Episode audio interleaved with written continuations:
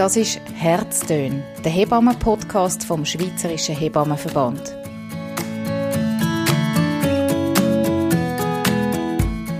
Ich bin Rebecca Häfeli und bei mir ist Anna Margareta Neff. Sie ist Leiterin der Fachstelle Kindsverlust zu Bern. Anna Margareta Neff, wir sind da in den Räumen der Fachstelle Kindsverlust. Was passiert da? Also was ist eure Aufgabe? Wir haben uns zur Aufgabe gemacht, dass wir Eltern begleiten, wo ihr Kind gestorben ist, und zwar rund um Schwangerschaft, um Geburt und kurz nach der Geburt. Wir begleiten Eltern kostenlos begleiten, das heißt, sie können bei uns anrufen oder Mail schicken, äh, wenn sie in einer Krise sind, wenn sie Fragen haben, sechs rechtliche Fragen, sechs Fragen dass sie gerade in einer Situation sind, wo sie vielleicht Angst haben um ihr Kind oder wo sie schon wissen, dass das Kind stirbt. Oder sie sind schon ein paar Tage daheim, äh, nachdem das Kind im Spital gestorben ist. Und wir im Beratungsteam sind alles Hebammen, die Auskunft geben. Als zweites coachen wir Fachpersonen. Coachen. Wir bieten Weiterbildungen aus, äh, anbieten für Fachpersonen, auch für Spitäler, dass die Fachpersonen gut ausgebildet sind und wissen, was für die Eltern hilfreich ist, wenn es die Eltern begleitet und die Familien begleitet, wo ein Kind früh während der Schwangerschaft oder Geburt stirbt. Du hast gesagt, es sind alles Hebammen, äh, die hier arbeiten. Also du bist selber auch ausgebildete Hebamme. Aber bevor wir jetzt da äh, noch mehr Tiefe gehen und äh, zu dem Thema Kindsverlust, will ich ein bisschen etwas über dich erfahren, wo du herkommst. Man hört, du bist keine Bernerin. wo bist du aufgewachsen und in was für einem Umfeld?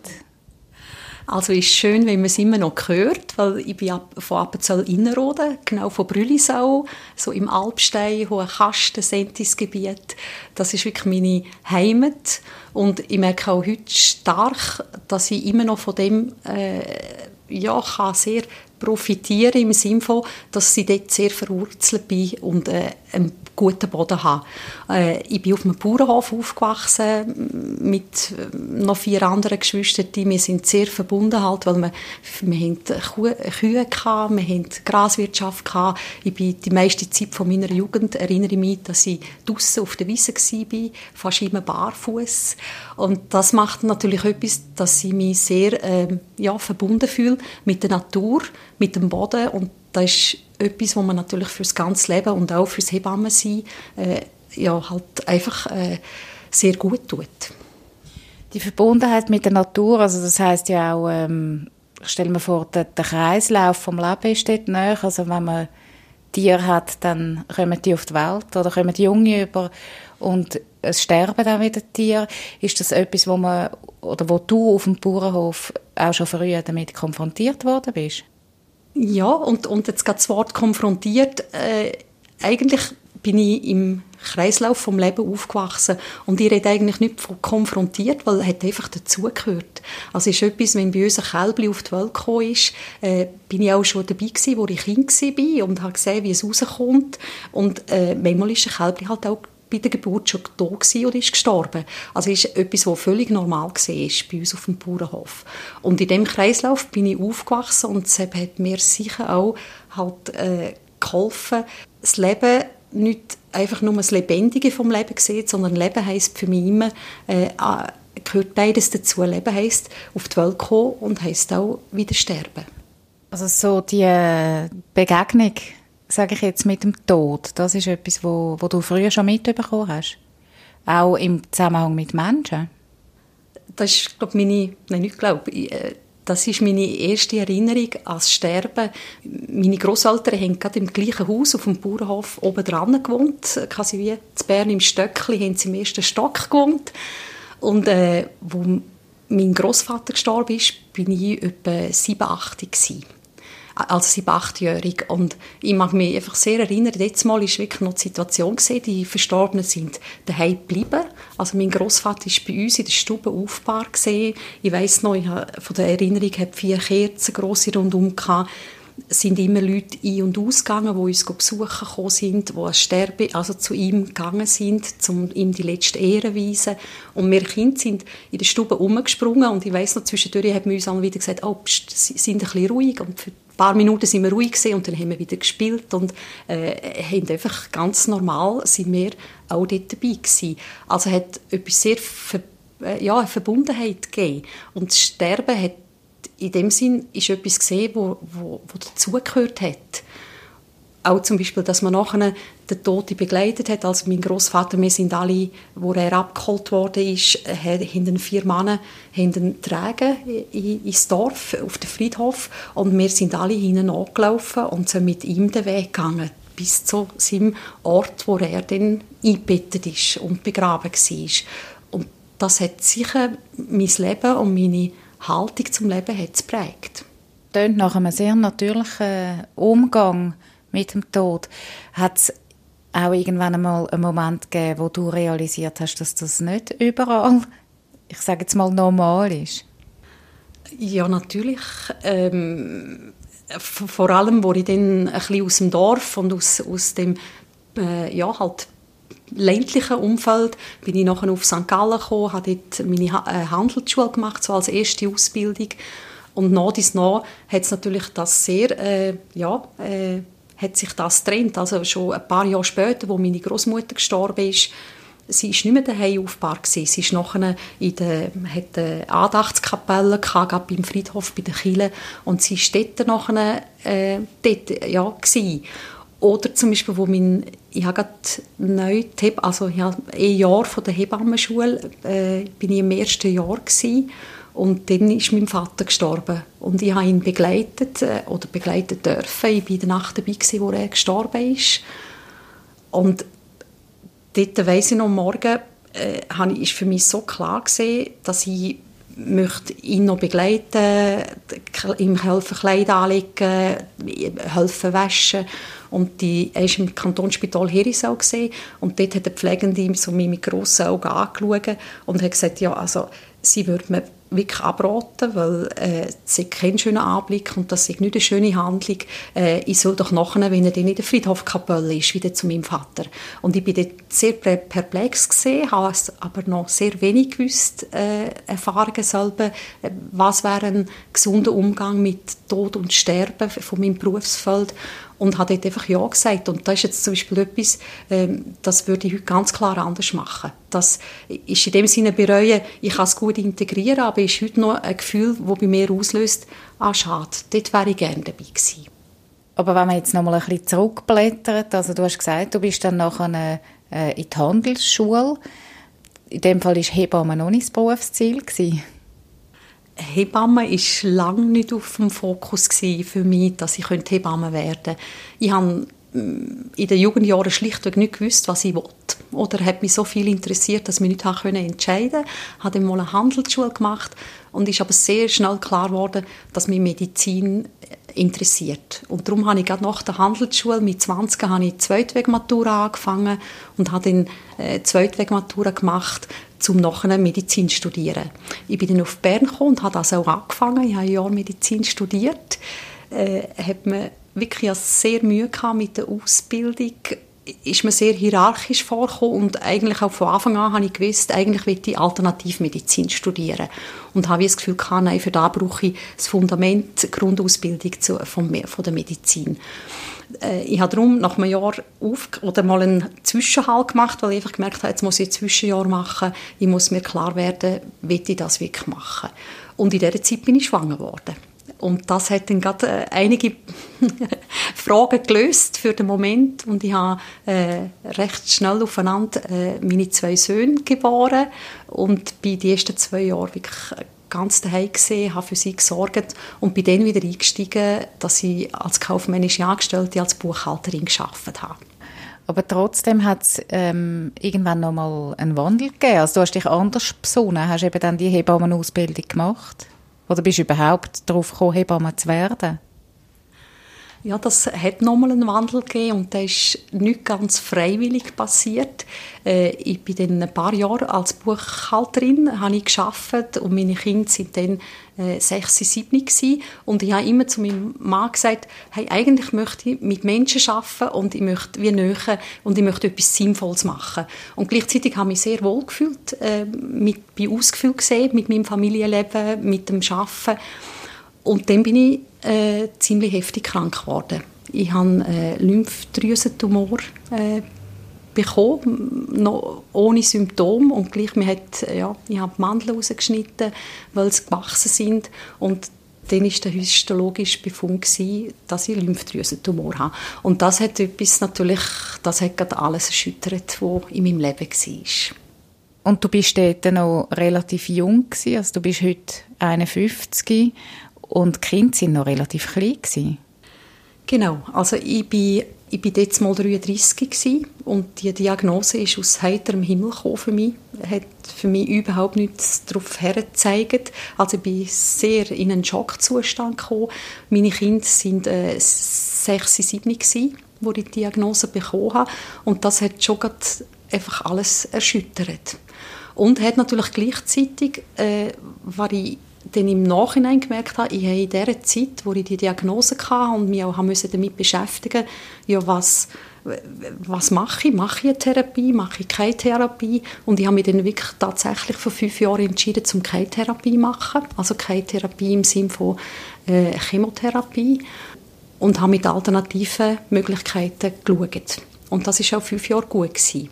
Und in dieser Zeit, und das ist mir dann als Hebamme sehr zu gut gekommen, habe ich eigentlich müssen lernen, den salutogenetischen Ansatz, wo ich jetzt als Hebamme wieder sehr kann, kann profitieren davon, was heißt Krankheit?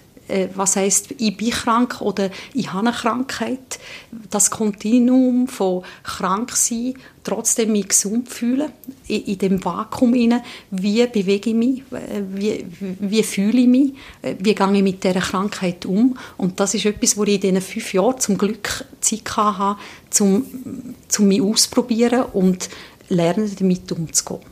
Und in dieser Zeit habe ich gleichzeitig wirklich mich nochmal hergesetzt und habe geschaut, was, was ist für mich wichtig im Leben und wie will ich weitergehen. Ist auch in dem Sinne wie eine Möglichkeit gewesen, dass ich einfach nochmal geschaut habe, was will ich in meinem Leben vielleicht noch machen.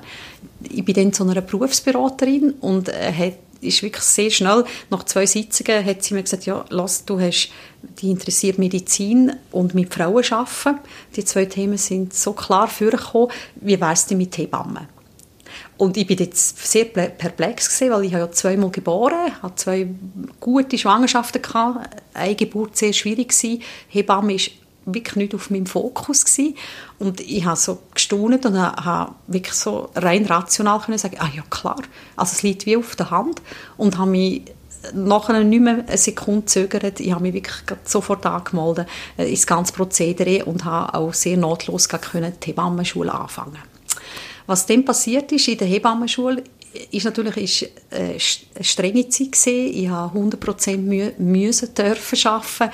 Äh, ich habe die Ausbildung gemacht, ich war dann schon ein bisschen älter gewesen, mit jungen Hebammen. Und in dieser Zeit habe ich sicher weniger um mich selber gekümmert und gesorgt für mich. Und im dritten Jahr vor Hebammenausbildung äh, sind meine Lymphdrüsen wirklich in sehr kurzer Zeit gewachsen und äh, der Lymphdrüsentumor ist, hat wie, äh, ja, ist, ist wie wieder, also nicht, er war ja vorher da gewesen, aber hat sich dann wie können weiter wachsen. Und dort bin ich dann wirklich nochmal sehr, äh, dort bin ich wirklich konfrontiert worden, was mache ich? Äh, und habe mich schlussendlich für Chemotherapie entschieden und habe gleichzeitig mit dem dritten Jahr vor Hebamme sein, habe ich Chemotherapie gemacht und habe dann wirklich die Hebammenschule ohne Unterbruch abgeschlossen. Du hast nämlich jetzt mal auch eben durch, durch die sehr persönliche Geschichte ähm, Berührungsängste verloren mit dem Thema Tod, mit dem Thema Sterben. Ist das dann auch quasi der Bogen zur äh, Fachstelle Kindsverlust, wo du heute schaffst als Leiterin?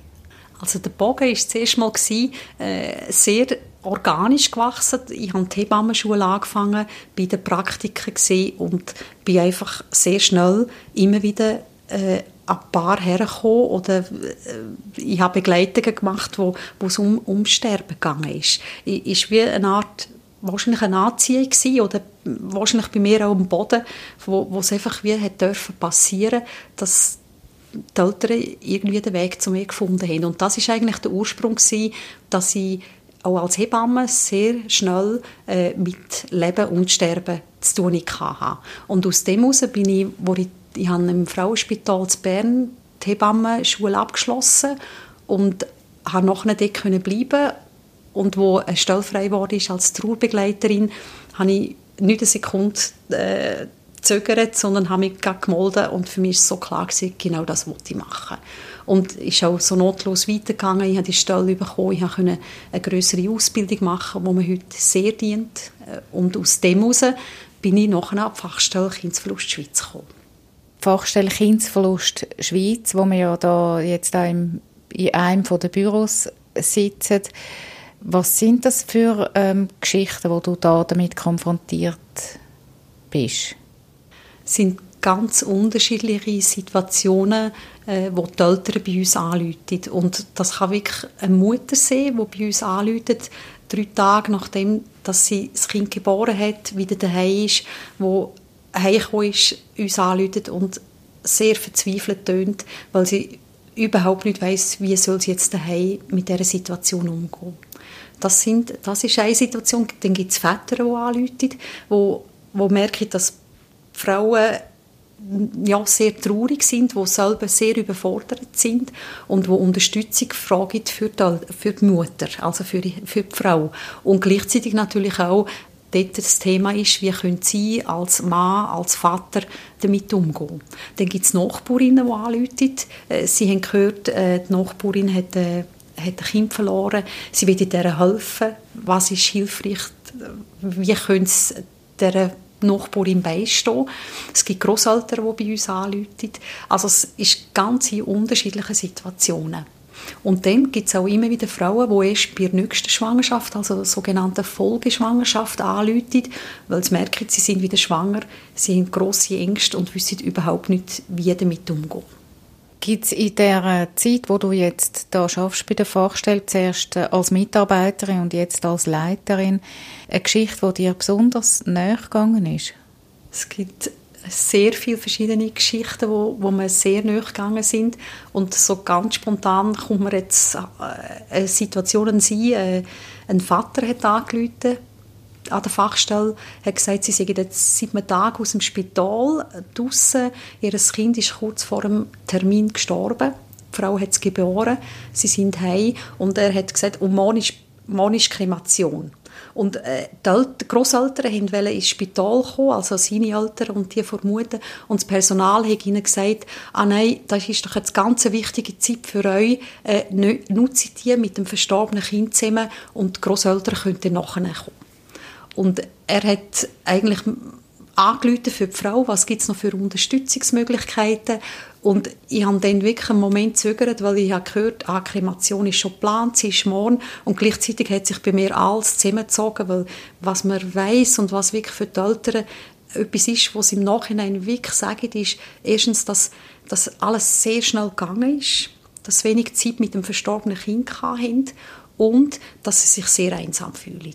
Und wenn Großeltern zum Beispiel, also es sind ja ja, sie traurig um ihr Enkelkind, wenn man die nicht von Anfang an mitnimmt in dieser Geschichte oder Geschwister die Kind, dann ist es viel schwieriger, dass die nachher nicht dabei sind, weil man kann nicht miteinander über das Kind reden, weil ist ja so, dass äh, das ist schon das, das äh, das Spezielle, wenn ein Kind so früh stirbt, dass man noch keine gemeinsame Erinnerungen hat, dass noch kein, zum Beispiel, man hat noch nie zusammen einen Geburtstag gefeiert, man hat keine Fotos, wo, wo man sich mit dem Kind äh, etwas spielt oder ein Anlass ist. Und das ist da, wo, wo eigentlich ganz wichtig ist, dass in der ersten Zeit, wo das Kind verstorben ist, dass gleich noch möglich ist, möglichst viele Erinnerungen zu schaffen. Und dem Vater am Telefon habe ich dann wirklich gesagt, jetzt, ich ich ihn kurz unterbrechen und wenn ich da höre, was er sagt und habe das so erzählt, was würde es bedeuten, wenn auch Großeltern ein Enkelkind sehen können, äh, wenn die Kremation halt noch ein bisschen verschoben wird. Er hat sehr gestutzt, er hat sehr gelesen. Das Telefon war auf Flug geschaltet, also die Frau hat hinten dran mithören wir haben am nächsten Tag und am übernächsten Tag nochmal telefoniert und sie haben wirklich alles gestoppt. Also hat wie äh, einen Break gegeben, dass nicht alles so schnell muss laufen muss. Sie haben das Kind mit heimgenommen und die Grosseltern sind dann heimgekommen zu ihnen und äh, die nahen Familien und wichtige Personen für sie, die sie auch nachher die Geschichte mit ihnen teilen sind sie daheim besuchen gekommen und haben ihre Tochter kennengelernt.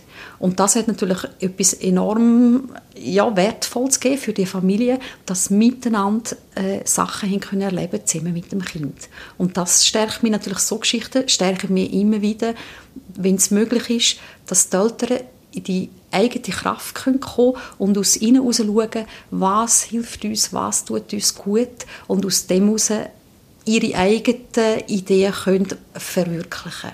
Also verstehe ich das richtig, dass es bei eurer Arbeit vor allem darum geht, besser zu trauern oder so zu trauern, dass man eben so ein Erlebnis, wo es ja vermutlich keinen Trost dafür gibt, gesund kann überleben also besser trauern ist ganz ein heikler Ausdruck, weil das, das weiß man wirklich vor Trauer, dass sie sehr individuell ist. Jeder Mensch äh, hat seine eigenen Strategien im Umgang mit Gefühlen, mit, ja, mit schwierigen Situationen und von dem her kann man eigentlich nicht wie ein Erfolgsrezept, das wäre sehr schön, wenn man das hätte, aber das gibt es wie nicht. Was unsere Arbeit ist, ist, dass wir äh, den Zeitdruck probieren rauszunehmen, weil das klingt so ganz brutal, aber wenn ein Kind stirbt oder überhaupt ein Mensch stirbt, dann muss man nicht mehr pressieren, weil der Mensch ist gestorben. Und von dem her hätte ich mir eigentlich dann ganz viel Zeit zum schauen, ja, was macht es mit uns, was brauche ich mir jetzt und eigentlich auch so, ich finde es ganz ein schönes Bild, wir alle sind, wenn so Sachen passieren, eigentlich ein bisschen ausser uns, weil wir können in eine Hektik, wir, wir können in ein Zeugs, wir, wir, sind im Kopf und es macht einfach mit uns. Und wenn wir dort uns Zeit lassen, dass wir wieder können zu uns und in, in uns kommen und aus dem heraus handeln, dass wir wieder können bei uns sein können, dann gibt es ganz andere Handlungen.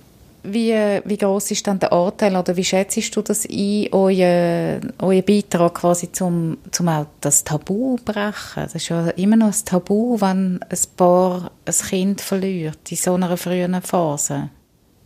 Ein Kind so früh verlieren, allgemein der Tod ist ein Tabu, immer noch.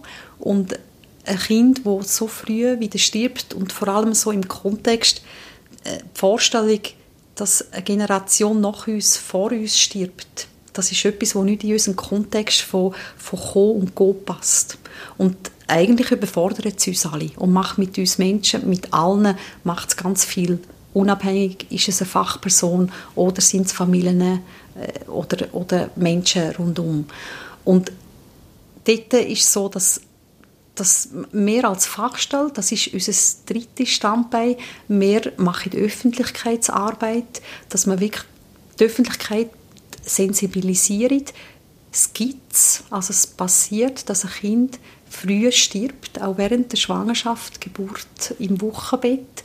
Und mit verschiedenen Veranstaltungen, Möglichkeiten darauf, darauf achtet, dass das in der Öffentlichkeit ein Thema wird. Wo wir äh, möchten die Öffentlichkeit sensibilisieren, dass es die Realität ist, dass Kinder so früh sterben. Und so wirklich in die Öffentlichkeit bringen, ist ein Thema, dass Kinder so früh sterben. Und die Leute probieren vor allem auch zu sensibilisieren, ja, wie können wie sie reagieren, was wäre hilfreich. Wir haben zum Beispiel auf unserer Homepage haben wir ein Blatt «Hilfreiches Verhalten» für Angehörige, für auch äh, Firmen, wo, wo, wo Eltern geschrieben haben, Mütter, was wäre für sie hilfreich und was ist für sie weniger hilfreich. Und das ist zum Beispiel etwas, wo, wo, ja, wo die Menschen brauchen, weil wir alle fühlen uns überfordert. Was können wir sagen? Was gibt es in solchen Situationen zu sagen? Äh, eigentlich häufig gibt es dann Floskeln, gibt, äh, ah, das kommt schon wieder gut, ah, du hast doch noch ein Kind, bist froh, kannst wieder schwanger werden, bist noch jung und das sind zum Beispiel Aussagen, wo, wo die Mütter immer wieder sagen, wo, wo sie sehr verletzt. Du bist ja nicht nur, nicht nur in Anführungszeichen, du bist nicht nur auf der Fachstelle engagiert, sondern auch als Hebamme in der eigenen Praxis. Und dort hast du dich ja auch ein bisschen spezialisiert. Genau, also wo, wo ich äh, aus dem Frauenspital Bern rausgegangen bin, äh, habe ich mir wirklich nochmal überlegt, oh, ja, was, möchte machen, was ist mir wichtig. Ich bin dann dort gerade die Leiterin von Fachstelle Kindesverlust Schweiz geworden, habe die Führungsfunktion übernommen und gleichzeitig ist es mir ganz wichtig gewesen, äh, mit der Basis verankert zu sein. Äh, eines von meinem wertvollsten, was ich wirklich im Leben äh, mache, ist äh, Eltern direkt begleiten, wenn ein Kind stirbt. Und aus dem heraus hat es sich eigentlich notlos gegeben, dass ich äh, jetzt meine eigene Praxis habe, also in einer Gemeinschaftspraxis, wo es um Frauenheilkunde, Kinderheilkunde geht und dort vorwiegend äh, Eltern begleitet, wo das Kind stirbt. Äh, jetzt auch häufig so, dass Eltern können und vor allem Mütter, die eine frühe Fehlgeburt erlebt haben und äh, merken, dass sie Unterstützung brauchen und aus dem heraus bin ich heute 50 Prozent in Praxis tätig und die Eltern dann auch begleiten, zum Beispiel in einer Folgeschwangerschaft, wieder die Schwangerschaft begleiten und mache auch das Wochenbett äh, mit einem lebendigen Kind, das dann wiederkommt. Und das ist natürlich für mich enorm schön, weil ich kann wirklich sagen, ich darf an beiden Seiten vom Leben arbeiten. Dann, wenn, wenn alles gut kommt, wenn es lebendig ist, wenn, es so läuft, wie man sich wünscht. Und auch dann, wenn es eben auch Leben heisst, wenn, wenn Kind sterben. Und das gibt für mich so wie ein grosses Ganze, wo, wo einfach sehr wertvoll für mich ist, weil das bedeutet für mich Leben.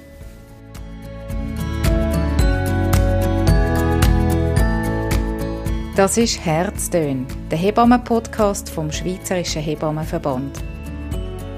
Bald mit neuen Geschichten rund um Hebammen und um Geburten.